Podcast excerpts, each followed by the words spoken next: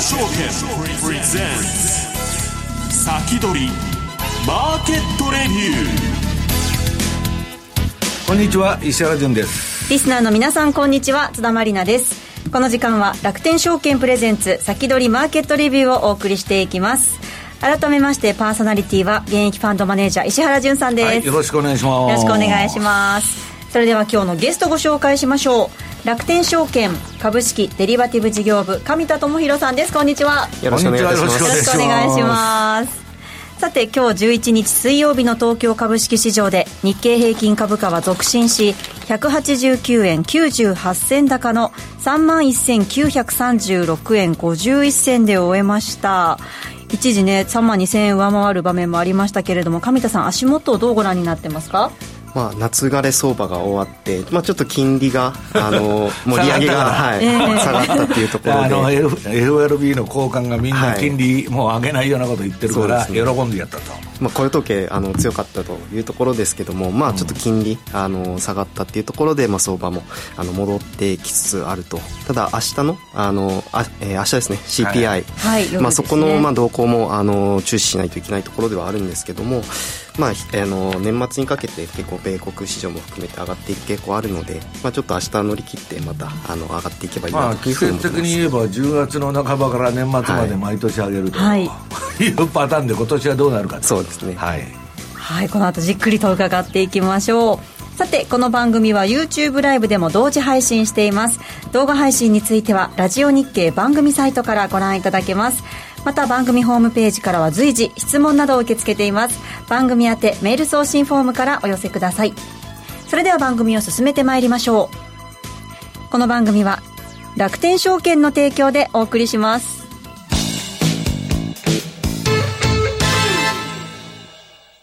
世界的な有料企業へ投資できますます成長を続ける米国株式市場。そんな米国株で信用取引にチャレンジしてみませんか？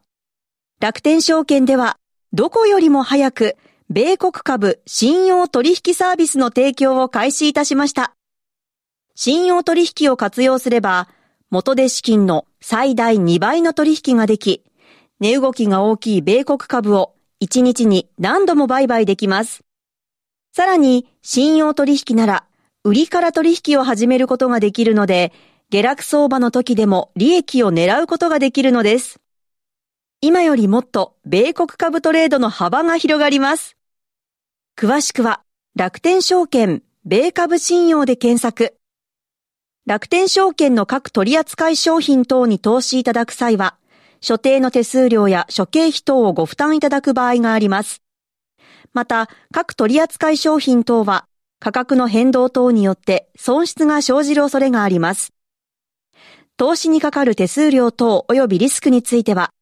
楽天証券ウェブサイトの投資にかかる手数料等及びリスクページや、契約締結前交付書面等をよくお読みになり、内容について十分にご理解ください。金融商品取引業者、関東財務局長、金賞第195号、楽天証券株式会社。ウィークリーマーケットレビューさあ、ここでは楽天証券株式デリバティブ事業部の上田智平さんにお話を伺っていきます。上田さんよろしくお願いします。よろしくお願いします。あちょっと初めにあの皆さんにお得なご案内というところで、えー、4つほどお持ちしておりますので、はい、そちらからちょっとご紹介していきます。えっ、ー、と、まず、えー、NISA× 米国株個別株キャンペーンということで、えー、NISA で米国株を、えー、買い付けしていただくと、その取引手数料80%キャッシュバック、えー、させていただきます。で、さらに抽選で100名で、えー、楽天パンダの、えー、グッズも、えー、抽選で当たりますので、まあ、ぜひぜひこの機会に。楽天パンダ。はい。まあ、ニーサ、あの、一般ニーサ、今年の年末で一旦制度が終わるっていうところなので、まあ、ぜひその枠は、あの、十分活用していただいて、また来年から新しいニーサで、あの、新たに始めていただければというようなキャンペーンです。はい。で続いて、えー、米株積み立ての、えー、キャンペーンも実施しております。でこちらは米株積み立て、えー、デビューしていただいて、まあ、初めて、えー、約定してでその翌月も、えー、約定、えー、していただいたお客様に100万ポイント山分けということで、まあ、こちら11月30日までに、えー、とりあえず1回約定をつけていただいて、えーまあ、最長その12月も、えー、約定していただくと、えー、キャンペーンの対象になるということでぜひこちらも、えー、見ていただければと思っております。はい。はい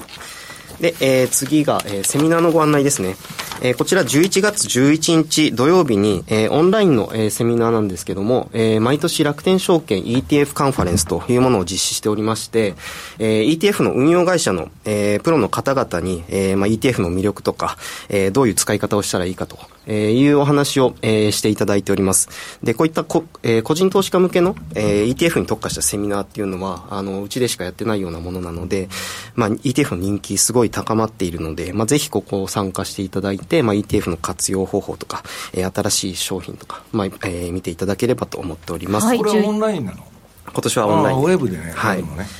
でまあ、今年はあの、まあ、新 NISA もあるあのテーマとして挙げておりまして、まあ、やっぱり NISA と ETF 結構相性がいいかなと思ってるので、うん、まあ、そこの活用術もあの、えー、テーマに入れつつやっていこうかなと思っておりますので、まあ、来年の、えー、参考にしていただければと思っております、はい、楽天証券 ETF カンファレンス202311月11日土曜日朝10時から配信ですこちら、あの、お申し込みも、えー、していただければと思いますので、えー、QR コードつけておりますので、そちらから、えー、ぜひ詳細をご確認ください。はい、で最後、えー、こちらもう一つ、えー、セミナーオンラインセミナーですけども、えー、楽天証券社員に直接アタック米国株セミナーというのを、まあ、月1回から2回ぐらい、えー、実施しているんですけども、えー、こちら明日10月12日の19時から、うん、えー、明日私があの講師として、えー、はい、ちょっと米国株の、えー、信用取引のねえー、説明と、うん、えー、メインはお客様からの質問に回答するようなあの疑問を解消する場というようなセミナーになっておりますので。その場で質問答えてくれるんですね、はい、はい、できるだけ皆様のあの疑問解消したいなというところで始めさせていただいたものなので、うん、えー、こちら申し込みもなく、えー、参加いただけますので、まあ、ぜひ参加していただいてあの今 YouTube のチャットを、えー、使って皆さんコメントいただいてますが、まあ、このようにあの質問どんどん投げかけていただければと思っておりますのでぜひご参加ください。はい、明日12日木曜日夜7時からです。詳しくは楽天証券のホームページチェックしてください。はい、では、えー、ちょっと今日の、えー、お話、えー、2つテーマ持ってきております。はい、えー、まあ、1つはちょっと新しい米国間の投資情報、あのー強化しておりますので、そちらのご紹介と、まあ、いつものように、まあ、どんな銘柄が、あの、個人投資家と取引されているかっていうのをご紹介していきたいなというふうに思っております。はい、お願いします。で、えー、まず一つ目が、えー、6ページ目ですね。えー、みずほ証券の米国株レポートを楽天証券でも見れるというものを 8月からやっております。えー、なんかまあもう最近ずっと出てるよね。あそうですね。うん、あの、まあ業務提携させていただいて、うん、で、えー、まあその一環で、あの、みずほ証券様から、えー、こちらの出ている8種類のレポートを、えーまあ、日々更新していっているというようなものになっております。で、個別銘柄の紹介から、えー、投資戦略、えーまあ、市場状況とか、えー、そういったものも含めて8種類の銘柄をどんどん更新していっておりますので、まあ、特にこれからは決算速報なんかは、えーまあ、次の日とか、えー、翌々日には、えー、上がっているかなというところですので、えー、決算シーズン米国市場も入ってくるので、まあ、そちらチェックしていただいて投資の参考にしていただければなというふうに思っております。はい、はいでこちらの、えー、8月から Web、PC ウェブ、えー、スマホウェブサイトで出しておりましたが、iSpeed とマーケットスピード2からも、えー、簡単にアクセスできるようになっております。iSpeed からはこのメニューというところの中に、えー、白い、えー、水保証券米国株レポートというボタンがありますので、そちらから行っていただいて、えー、マーケットスピード2はニュースというところの、えー、中に、えー、同じタイトルがありますので、そちらから、えー、簡単に閲覧していただくことができますので、まあ、ぜひ毎日チェックしていただければと思います。はい。で、えー、は次ですね。えー、こちら米国株アナリストの注目度銘柄ランキングや目標株価、まあ、そういったあの情報提供を、えーまあ、国内主要証券初という形で、えー、出させていただいております。こちらティップランクスという、えー、会社が、えー、出しているサービスなんですけども、えー、9ページ目、えー、例えば目標株価まあ、米国株の、えー、アナリスト予想ですね、目標株価、えー、を、まあ、えー、最高値、予想平均、最安値というようなあの形でも出しておりまして、えー、かつ、えー、アナリストの名前も、えー、出ております。どこの、あの会社に入っている誰のアナリストか。で、ランクのところはその、えー、アナリストの過去の成績の評価という形でランク付けしているので、まあ、絶対に当たるとか、まあ、そういうものではないですが、まあ、評価高い方は結構精度が高いんじゃないかというような参考にもなるので、まあ、銘柄探しの、えー、際にこういった目標株価どれくらいまで上がるかなっていうのも、まあ、あの重要かなと思うので、まあ、こういったものも参考に今の株価水準と比べて、えー、どれくらいいきそうかなっていう参考にしていただければなというふうに思っております。誰がどれぐらいこの銘柄評価してるかっていうのがもう一目瞭然ということですよね。ね。はい。で、まあ、マーケットスピード2は、あの、一部の、あの、アナリストの情報しか出てないんですけども、はい、PC ウェブサイトとか行くと、あの、もっと一覧で、あの、すべてのアナリストの情報が出ておりますので、まあ、そちらも参考にしていただければ。だからこれはアナリスト情報なのね。アナリスト情報です。なるほど。はい。まあ、あのウェブ、えー、iSpeed、えー、マーケットスピード2で、えー、覧できますので、まあ、ぜひ参考にしていただければと思いますで続いて、まあ、これもなかなか珍しい情報かなと思うんですけど企業関係者取引情報、まあ、要は内部者のあの内部者と関係者の内部者。あの、はい、人が取どういった取引してるかっていうような情報それは亀田さん具体的に内部者っていうのはどういう人たちを、まあ、例えば、まあ、我々でいうと楽天のあの社員。まあ、あのストックオプションとかそういったものも、あのもらえるので、まあ、そういった方が、あの売り買いしたかとか、まあ、そういった情報があ要するにそういうインサイダーの人たちがどういう売買してるかと、はい、この前あの NVIDIA の社長が、えー、株だいぶ売ったとか、はい、あそうですね。そういった情報。そういう話なのね。テスラの、まあ、イーロン・マスクさんが。社長が何本売ったとか、はい、とかっていう情報が、まあ、このようなあのグラフとえー、一緒に出てくると。まあ、会社のインサイダーって言ったら自分の会社のことを一番知っとるからね。おっしゃる通り。まあ、そういった情報を参考に、まあ、会社の中の人が、これはだから、インサイダー取引ではないわけですではないです。あの、もちろん、公表されたデータをこう、グラフ化してる。法律に基づいて内部者が売り買いしたのを、はい、これで分析する。そうです。これ面白いよね。はい。なので、まあ、あのー、まあ、会社の中の人が、まあ、どう見てるかとか、うんうん、まあ、その将来的に悪くなりそうだから売ってるとかっていう一概には言えないんですけども、うん、まあ、そういった情報あのもしかしたらちょっと悲観的に見てるから売ってる人が増えてるんじゃないかとか、まあ、そういうような分析もあのできるので、まあ、こういったあのなかなかない情報っていうのは、まあ、一つ参考になるのかなと思ってます、えー、企業関係者取引信頼感シグナル。ネガティブ。とか面白いですね。こ れまあ市場外してて自分が売っとるみたいな。そういうこともあるわけですよね。自分が売り抜けるために煽っとるという。まあそういうのも参考になるかなというところで入れ入れさせていただいております。でもう一つこれもあのなかなかない情報かなと思います。ヘッジファンドの取引情報まあ、これも、えーまあ、企業の関係者ではないですけども市場のプロが、あのえーまあ、保有数量を増やしているとか、うん、まあ、そういったものを、あの株価の、えー、動向と一緒に、えー、どれだけ今増えてるか、ヘッジファンドがどれだけ持ってるかとかいう情報が取引所の向こうのあれだとね、こういう情報出てて、大口がどんだけやっとるとか、国地投資家とかね、はい、ファンドだとか出てるんだけど、あそれがだからもう見られるようになったってことなんだ、はい、まあ、日本ではなかなかあの提供してない情報かなとは思うので、これはそうですよね、はい。まあ、こういう情報、まあ、非常に参考になるのかな、まあ、プロがどう見てるかとかっていうのも参考にあのして取引していただくっていうのも大事かなと思うので、まあ、こういうのもぜひあの銘柄見る際にはあの見ていただければと思います。であのこちらマーケットスピード2の画面出しておりますが、はい、えー、個別銘柄のページの目標株価、えー、取引動向というタブの中にありますので、まあ、そちらあのぜひチェックしていただければと思います。はい、でもう一つ、えー、最後に、えーまあ、こちあの同じようなものなんですけどもアナリストの注目度ランキングということで、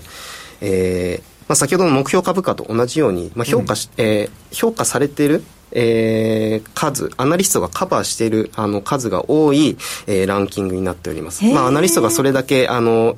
多く見ているっていうところで、まあ、注目度が高いのかなっていうので、まあ、こういうあのランキングになってるんですけども、はい、まあ、評価が多い銘柄、えー、情報種類のところですね、評価が多い銘柄と買い予想が多い銘柄、であと売り予想が多い銘柄っていうような形で、えー、切り替えをすることができますので、まあ、例えば信用取引を、あのされるような方、まあ、これから上がっていく銘柄を見つけたい場合は、例えば買い予想が多い銘柄から見つけてもらったり、逆にちょっと売りえー、売り立てをしたいなっていう人は、例えば売り予想が多い銘柄とかっていうような形で、あの、ランキングを見ていただくのもいいかなと思います。うん、はい。石原さん、これどうですか？興味深いですよね。興味深いし、例えばヘッジファンドがね、めちゃくちゃ買っとったらもう天井かもわからんので、それそれは逆張り指標に使う人もいるんでなるほど。うん。だから、あまあ、みんなの注目が集まってるから、買いちゅうわけじゃなくて、えー、それはあんまり加熱すると逆に天井に近いという見方もできるし、だから、しばらく、まあ、こういう予想を見てて、実際の株価と比べて、ウォッチしてると、使い方が分かってくると、んじゃないかと思うんですけどね。はい、ありがとうございます。それでは一旦お知らせを挟みまして、この後は上田さんに銘柄のお話も伺っていきます。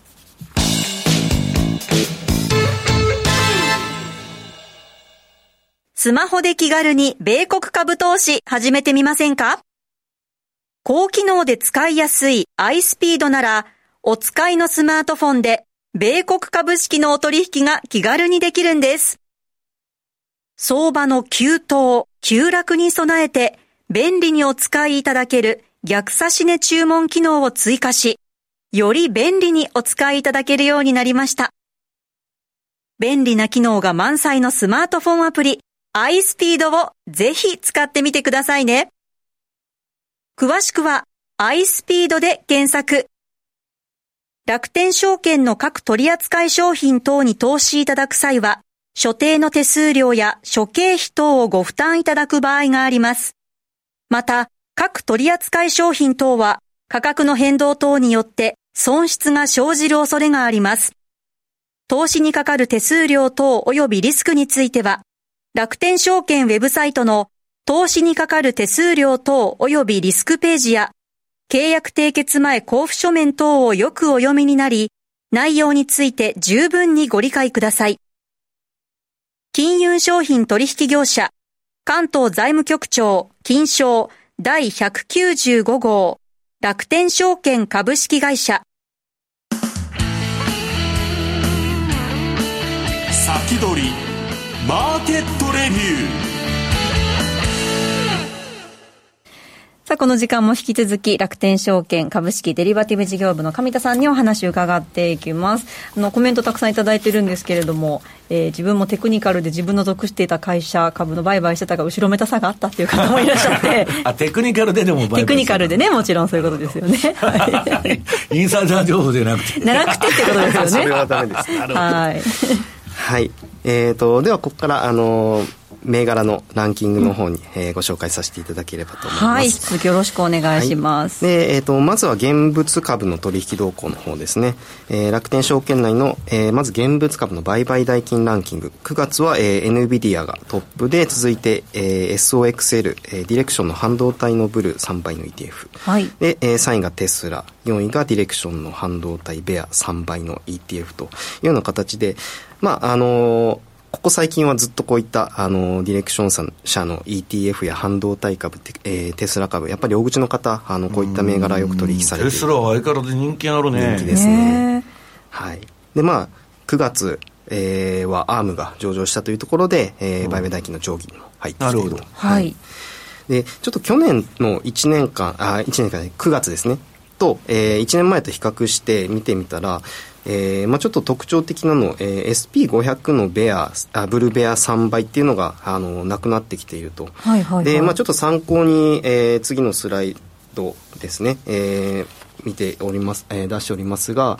やっぱり、えー、半導体株の方が、えー、ここ最近はボラティリティが、えー、大きくて、まあ、よくあの頻繁に売買される方はボラティリティ、まあ、動かないとね、はい、値幅が抜けないからね。大事かなっていうところで、まあ、緑色の方が、えー、SOXL なんですけども、まあ、そういうところで、えー、値動き短期間で売買される方はこういった SOXL で売買される方が今非常に増えているというところで、えー、ランキングは上位になって、えー、SO えー SPXL とか SPXS っていうのが、えー、ちょっと、えー、ランキングのトップ10には入ってこないというような形になっていました。はい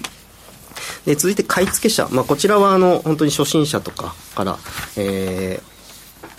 も含めてのあのランキングなので、まあ、人気っていうとこっちの買い付け者数の方があのより人気度は高いのかなと思うんですけどもここはあんまり去年とあの変わってないというところで、えー、SPYD、VYM、えー、のような高配当の ETF がパッシブじゃなくて高配当 ETF なんだ、はい、みんな。やっぱり株が下がったところでは特にこういう高配当の ETF あの、買いのタイミングかなっていうところで、まあ、買いましたりとかされてる方もあの多いのかなというふうに思います。まあ、その他、えー、アップルとか、まあ、ここにもアームも入ってきていると。であとコカ・コーラとか、まあ、やっぱりこういったあの大型株とあの高配当の、えー、ところはまあ引き続きずっと人気というような形になっております、まあ、ちょっとあの上にも下にも行きづらい相場だったので、まあ、こういった安定した銘柄がやっぱり人気なのか、まあ、そういうことだよね、はい、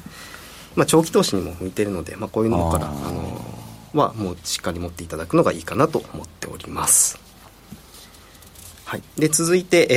えー、は信用取引の方ですね。まあ、信用取引もあまり多くこれ、亀田さん、信用取引はどんどん増えてきてるんですか、やっぱり。お客さんは徐々に、はい、増えてきていて、ただ、まあ相場の状況にも結構よるので、今、ちょっとうだうだした相場だもんね、はい、なかなかなか上にも下にも行きにくいっていうところで、ただ、お客さんはなんか、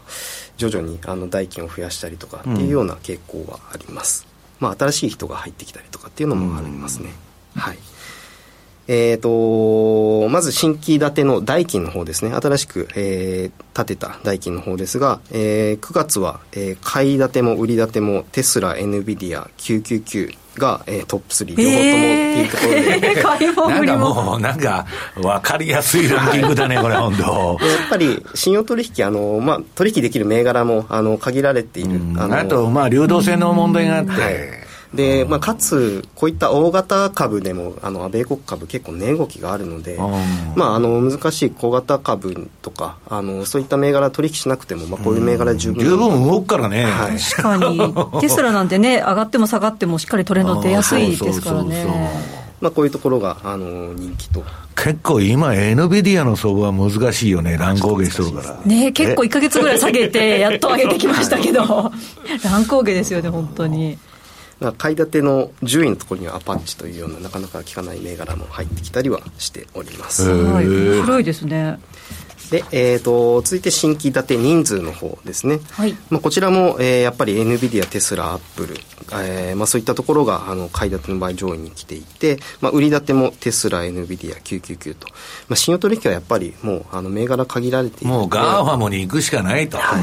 まあ、そこだけ見ていてもあの十分あの売買できるから、ね、そうですよね。まあ先ほども申し上げましたけど、まあ、そういった銘柄であの取引していただくのがいいかなと。意外と7位にウォルト・ディズニーが入ってきたりとか。ディズニーはあのちょっと悪材料が出てるからね、はい、ちょっとそういうところも。売り方の方が多いんですか？いや買いの？7位に入ってきてるおしめ買いで入ってんだ。あの個人のお客様結構下がったら買うっていうような方やっぱりおしめ買いで入ってんだ。はい。